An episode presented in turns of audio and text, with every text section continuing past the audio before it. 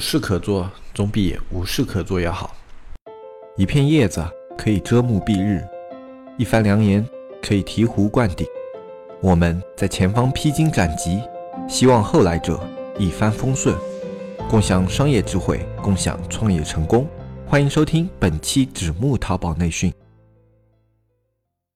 大家好，欢迎收听本期不严肃、不中立、不客观、不严谨的大型娱乐经验淘宝分享节目啊！我是想死你们的黑泽，我已经太久没有在这里做一期正经的音频节目了。前面不是发小通告，就是发小通知，感觉就是一个给大家报告我们整个社区情况的一个进度员。在开头的话，还是给大家汇报一个进度吧。就我们现在的话，社区里面已经上传了一部分我做的视频，因为这段时间时间还算是比较紧的，所以视频可能做的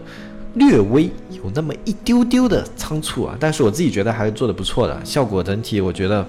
比外面的视频都是。会做的更加的好一点，主要因为我是一个人现在在做这个东西。如果我现在已经在招了，招一个做影视后期的，呃，因为我自己虽然以前是做影视后期的，但是很久没上手了，所以有的东西也比较生疏。然后有些生疏了以后呢，嗯，有些节奏没有那么熟练，所以就会导致我做的没有那么快。啊，没有那么快的话呢，就为了保证我的更新节奏，我就暂时有一些细节没有去兼顾，比如说一些细节上的剪。剪辑啊，还有一些字幕没有加。那么后面的话，我在时间比较多了以后，或者遭到了我们的后期以后呢，这些都会给它做上去啊，包括字幕，包括去给它做一些可能做一点点小特效啊，或者做一些比较俏皮的元素在视频里面啊，可能都会慢慢去做。但是早期的话呢，就主要还是以内容为主吧。反正我们是分享淘宝经验的，整那些花里胡哨的，其实也不是特别有用嘛，会让大家的观看体验更好一点。内容方面来说，不会对它的本质产生影响。也就是说，现在分享的内容它已经是非常有用的了。当然，在视频的早期是一些非常适合新手的，包括我第一期讲的是工具的选择，然后后面二三期，然后讲的是一个生意参谋里面数据的解读。生意参谋的数据解读现在还在持续更新，因为生意参谋里面的数据会特别的多嘛。然后这一块的话也会更新非常多期，现在已经更新了三期了，后面还会持续更新，应该三期不止，总共的话可能会有。七八期吧，啊，因为生意参谋里面的数据确实特别特别的多。然后同时我们还更新了两期美工的视频啊，三期美工的视频，总共有三期美工的视频。美工视频我们这一次系列是免费的，因为可以有很多卖家朋友他们觉得淘宝请不起美工，那么想要自己学一下，那么我们给这些卖家朋友提供一些修片啊或者做图的一些教程，做一些小特效的一些教程，这样的话他们可以自己尝试的去做一些美工方面的工作。如果你有兴趣。啊，可以去社区看一下。我做的系列呢是没有开免费的，但是美工那个系列是全免费的，大家都可以加了小安的微信，你就可以去看一下的。或者你自己社区搜索“子木见闻”，然后就可以了，你就可以看到里面的内容。那个免费的内容你都可以直接看的。包括我们以后的音频里面啊，如果我涉及到一些操作，这个操作可能在音频里面讲不是特别直观，那么我可能就会在音频之后做一期视频，然后这样的话就在视频里面把这些操作再演示一遍，这样可能就会方便大家理解。因因为我们现在既然以视频为主的话呢，我们会尽可能的去利用视频去做出一些更好的体验。嗯，不过因为现在只有我一个人在做视频嘛，所以这个时间和节奏方面啊，稍微可能要大家理解一下，稍微会慢一些。啊，如果我这边后面后期招到人的话，我们这个节奏啊，以及视频的整体的效果，我们都会把它做得更好一点。不过这需要一定的时间，不会特别的快。当然，我们这个视频是会做得越来越好的，因为我觉得视频这样的一个体验模式，我自己看了，确实要比图文以及音频会更加来的直观一些，也更加适合于就教程。而且我们相信以后一定是视频的世界，因为视频是目前我们这个科技环境下所能够提供信息最丰富的一种。视觉传达模式，包括我以前也学过拍摄类以及视频类的一些东西啊。然后有一门课叫镜头语言，镜头语言这门课非常的神奇，它就是同样的一个物品，你用什么样的机位可以诠释出什么样的一些信息是不一样的。就比如说，你同样是拍一张办公桌，如果你把机位定焦到全景，那么你呈现的是这个办公桌它整体的一个物品的变化。那么如果你把机位里面有一个很明显的位置，给它放到三分之一点，比如说一个显示器，你给它放到正中心点，或者把一个东西特写，然后三分之一点给它聚焦，然后后面东西虚化，这时候你可以突出的是办公室办公桌上的某一样东西，这个东西就镜头语言啊，这个东西还挺神奇的。我们那时候学过非常多类似这样的东西，包括一个运动语言啊、静态语言啊，啊，就你不同的镜头可以表达不同的信息，然后这些信息可以给观众怎么样的反馈。哇突然好怀念那个年代啊，就那时候学东西特别的有意思。我也是一个特别喜欢去学这这些有意思的东西的人。虽然有时候可能没法给我带来实际的一个经济利益啊，或者说是物质享受啊，但是它在我的精神上是可以给我很大的满足的。就像玩游戏一样，你完成了某个任务，或者说你达到了某个阶段，你就会获得一种满足感。这对我来说是一样的，他们就跟玩游戏是一模一样的。其实包括做生意，对我来说也是一样的。我做生意的心态可能跟一般的商人不太一样，我更加注重的呢是。达到某一个目标，或者说获取到某一部分金额的时候啊，获取的那一份满足感对我来说是更加重要的，而不是说我。就是为了去赚那一些钱，我觉得这样的目的太过纯粹了。不是说这个去赚钱这个目的不好，就太过纯粹了。对我来说会感觉特别的无聊，特别无聊之后呢，我会很容易丧失动力去做它。所以说呢，我给自己定一些目标，或者说让自己有一些动力去做这样的事情的话，这个事情会相对来说更加的持久，我也更加愿意去做它。这样的话，这个事情就更加容易去做成功。其实我觉得我这样的心态还挺不错的，就是。我觉得生活中有很多是跟我一样的人，他们有的人可能就没有我这么严重，但是他们也会就是在工作的时候会感觉特别的累，没有目的性，没有方向感，然后在做自己喜欢的事情的时候就很容易获得满足感。那么当这两件事情相结合的时候，我觉得就会让你的创业的成功率以及工作积极性变得更高。我自己的话就。比较喜欢，就比如说定一个目标啊，那么在我定的这个目标完成了以后，我就会获得我在比如说玩游戏啊，或者说在日常生活中去进行一些娱乐啊，达到的那种目的，那么我就可以获得类似的满足感。那么这样的话，会让我持续的去给这些工作定目标，然后我就会持续的从这些目标中获得满足感，就好像自己给自己的商业画上了一个等级规划一样的。就好像我的商业，它里面是有任务系统的，有等级系统的，有成就系统的。我虽然没有把这些东西列成表，但是在我自己的心里是有着这样的一些规划的。我达到了某一个阶段啊，我比如说在我以前的话，要，成就系统里面有十万元啊小富，然后一百万元百万富翁，然后一千万元千万富翁这样的一些表在里面嘛。然后后面的话，可能现在的话成就就把它慢慢的垒上去了。然后等级系统的话就更加简单了，就是啊，我会感觉自己这个月啊工作如果达标了，我会给自己升一级。如果这个工月工作没达标，就降一级；然后达标特别好的话，升两级。有经验就是加成系统。那么，如果当我现在啊等级上限啊，我给他设了一个一百级的等级上限，就是目标持续达到以后啊，它就会有个等级上限。这个时候却要去做突破等级，就在原来的目标上，我一定要定的比原来的目标更高。我觉得这样会特别的好玩。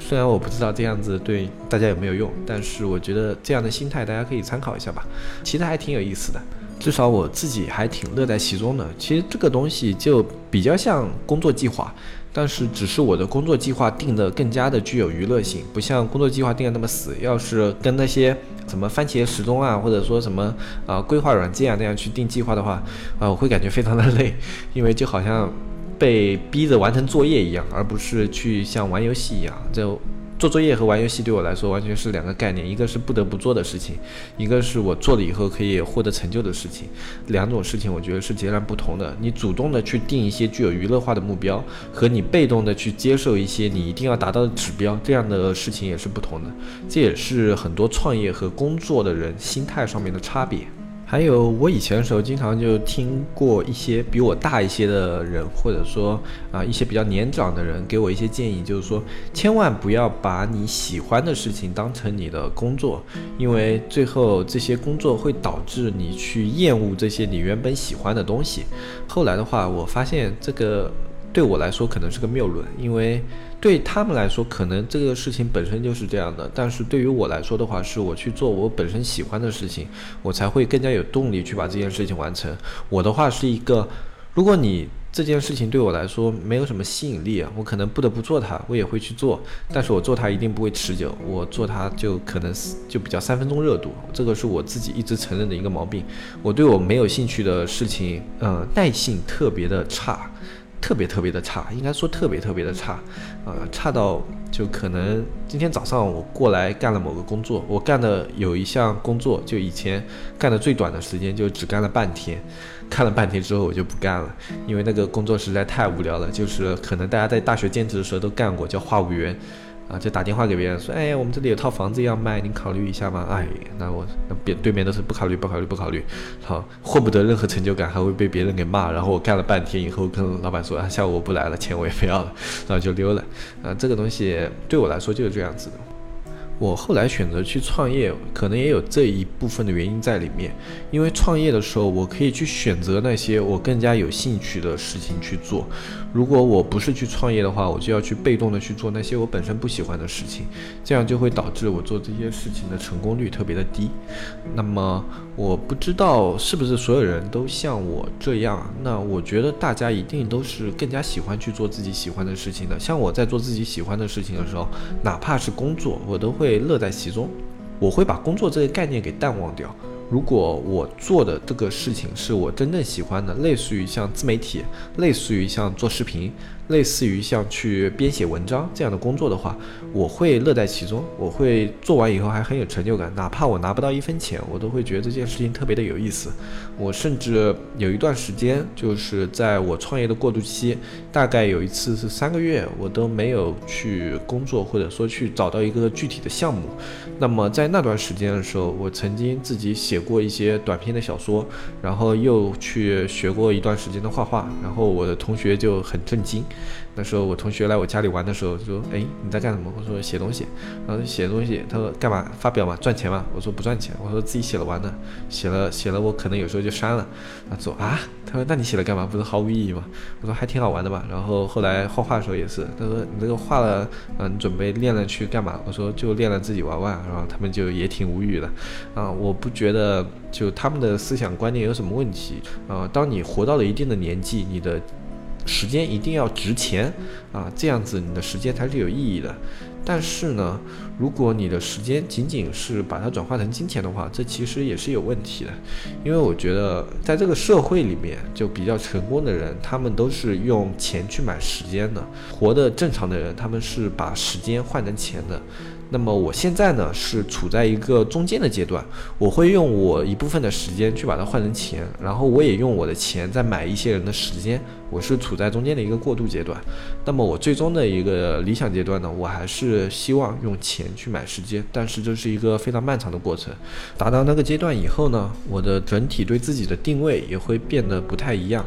当然，拿钱买时间，并不是说你的时间就可以完全的自由化，这样的事情也是不存在的。你只是把你的时间变成了另外的，就是类似于像管理啊，或者说规划这样的一些工作在里面。相对来说，这种时候你的时间是要比大部分人都值钱的。也就是说，你的时间已经不能单纯的用钱去衡量了。啊，就好像比尔盖茨啊、马云啊这些，他们一秒钟的时间可能都比有的。人一个月的时间要值钱，那他们做的已经不是一线的工作，而是更多的是规划、管理、投资这些方面的。啊，可能有的听众朋友们会比较奇怪，为什么今天突然开始唠这个，也没有聊一些淘宝的东西？啊，因为这段时间在做视频的时候，就接触到这些软件嘛，就会想到很多以前的事情，然后想到以前的事情，就会想起一句话，叫“不忘初心，方得始终”。我的初心呢，最早可能大家听起来会有一些神奇，就是我最早的在大学里面，或者说我在学这些东西的时候，我的希望是以后可能有机会我去做一个导演，或者说去做一个编剧。后来怎么就成了一个纯粹的生意人？就连我自己都觉得非常神奇。当我做完我第一个生意的时候，我当时用了很大一部分的钱，然后去学习一些东西。然后当时想的是，哦，我现在有点钱了，那么我以后可以做一些自己想想做的事情。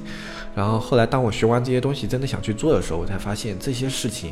靠我那里钱是不够的。然后后来就没办法，只能又回来赚钱嘛。当时。最早的时候，我赚钱其实也很单纯，就是我想赚了一部分钱，就可能拍自己的电影。然后后来赚到钱以后，就发现你开始赚钱以后，你就会像深陷在泥沼里面不能自拔一样的，啊，就很多事情是你没法说你。脱手就马上能脱手的，你就被某些东西给束缚住了。虽然说你可以说马上不做这些，但是你的前面的那些付出、那些投入也会随之付之东流。那么我的初心就当一个导演，或者说当一个编剧啊，这样的一个梦想呢，就离我渐行渐远了。但是有时候想想会觉得可惜，但是也不觉得可惜，因为就是有这样的梦想，然后去促使我在这个社会里面生存下去，促使我去。获取一些物质上的东西，然后促使我现在还可以，就是不能算什么大富大贵啊，但是怎怎么说我算奔小康了吧，就还行吧，啊，总算是奔小康了。现在让我去说的话，我觉得不忘初心不一定方得始终，但是你不忘初心，你一定有动力去做某些事情，你有那么一个期望在，你对这个世界还有那么一些美好的一些。期许在，那么你就永远有动力去对这个世界保持着你那一份热爱。当你对这个世界上所有的事情都失去了热爱的话，就包括你已经没有了目标去做其他事情，包括你已经对所有的人际关系都感到绝望的话，那其实是一件非常可怕的事情，因为你失去了你在这个社会里面前行的动力，你会觉得你不用对任何人负责，也不需要有人来对你负责。像这样的生活状态，就很容易把一个人击垮。他会觉得自己的生活本该就是这个样子，而当你对这个社会有着某种热爱，哪怕你仅仅是对钱有着某种热爱，它都会驱使你去寻找更好的生活。不管你的方法有没有用对，但是至少你的步伐是在往前走的。所以我觉得一个人你去保持自己的梦想，保持自己的欲望是一件很重要的事情。在我们中国呢，很多人他是没有信仰的。就我们这个国家是非常神奇的，像有的西方国家批判中国说的说法就是啊，这个国家连信仰都没有的啊，这是一个非常危险的国家。但是我觉得我们这个国家是一个非常好的国家，我们所有的人都有欲望在前行，我们的信仰非常的单纯，我们的信仰就是更好的生活，我们的信仰就是更好的领导，我们的信仰就是一切都能够像我们希望的那样去发展。没有信仰未必是一件坏事。没有信仰，我们可以拥有欲望；没有信仰，我们可以拥有希望。这些东西它并不互相冲突，我们仍然可以为了我们所热爱的事情去奉献自己的所有的热情以及所有的精力。之前我也收到过很多社区里面的一些开淘宝卖家的他们的一些反馈，就比如说他们的店铺现在表现的非常糟糕啊，前几年还能赚个几十万呢，然后这两年可能总共一年下来也就几万块，然后表现的非常的差，然后可能就考虑啊这一块不做了，但是又非常的没有方向，不知道自己还能做什么啊，我感觉他们就字里行间透满了绝望的意味，所以这也是我做这一期节目的一个原因之一。我觉得所有的事情都有它的生命的周期，没有什么事情是可以做一辈子的。你如果对于这一件事情，你觉得坚持不下去，找不到很好的一个改良的方法的话，你不要太过于绝望。如果你一旦对某些事情绝望了，觉得这个世界本该就是这样的。那你就真的失去了一切去改变它的能力，这样的状态就很容易让人去找借口，而不是去找原因啊。当然，给我反馈的那些卖家朋友里面有很积极的，也有一些偏消极的。积极的那些呢，他是很积极的把问题反馈给我们，然后我们也会去看一些他们的问题所在，给他们一些反馈。然后这些卖家，我觉得他们充满了希望。还有一些卖家呢，他们就是就心路历程很复杂，他们就是啊想着如果不做淘宝。了，他们该怎么办啊？甚至感觉没有办法维持生计了。那么这样的心态，我觉得就有一定的问题。没有人可以饿死自己的，在这个社会，我们现在这个环境下，能饿死自己的还是挺少的。就不管怎么样，你都能活着的前提之下，我觉得只要你对某些事情还充满着欲望，只要你对这个世界还有激情，那么你就可以有新的开始。哪怕你现在四十岁、五十岁，甚至六十岁，你只要还有时间，那么我觉得一切都是有希望的。没有人可以把一切都说的那么的死。可能有的机会论说，我们以后的机会会越来越小。我也觉得在这样的一个发展趋势下，以后的机会会越来越小。但是谁知道？也许我们下一个五年会不会有新的智能机？下一个五年会不会有新的互联网？下一个五年会不会又有马云和乔布斯像雨后春笋一样涌现出来？这一切都说不准，因为我们现在的科技发展实在是太快了。虽然资本可以做到垄断，但是最新的科技和最新的技术总是还会给我们那么一些机会。所以，我们这个时代机会越来越少了。但是另一方面，它也在不断的产生的机会。我们要抱有一定的危机感，但是同时也要怀抱着希望。我觉得只要你在创业，只要你在前行，这二者缺一不可。我还不错，我是一个永远怀抱着希望的，而且非常乐观的人。困难什么的，我觉得是不存在的。哪怕亏得鼻青脸肿，堆了一仓货，我也是那种可以开开心心的做那种最后三天、最后三天亏本大甩卖，卖完就回家的那种啊乐观的商户。有的不了解商业的人一直觉得商业是很功利的、很势利的，这里面的人都是不快乐的。但是我总觉得商人是比谁都快乐的。如果商人没有一个乐观的心态，没有一个积极的心态的话，他的生意不能总是成功的，因为生意本来就不是总是成功的。你要有乐观的心态去面对的所有的失败，你才有可能去迎来你下一次的成功。那么今天这一期节目我就跟大家说到这里。如果你想看一下我最近做的一些视频的话，你可以添加我们小安的微信，添加我们的社区指木见闻啊。我们现在社区费用是二百九十八一年，然后我们现在美工视频是免费的，你可以直接看一下。如果你有美工需求的话，可以加入社区看一下我们的一些美工教程。以后的话，我们可能偶尔也会更新几期免费的运营教程。我们联系方式的话，下方详情就有啊，添加小安的微信指木电商的拼音就可以了啊。我是黑。泽，我们下期再见，拜拜拜拜拜拜。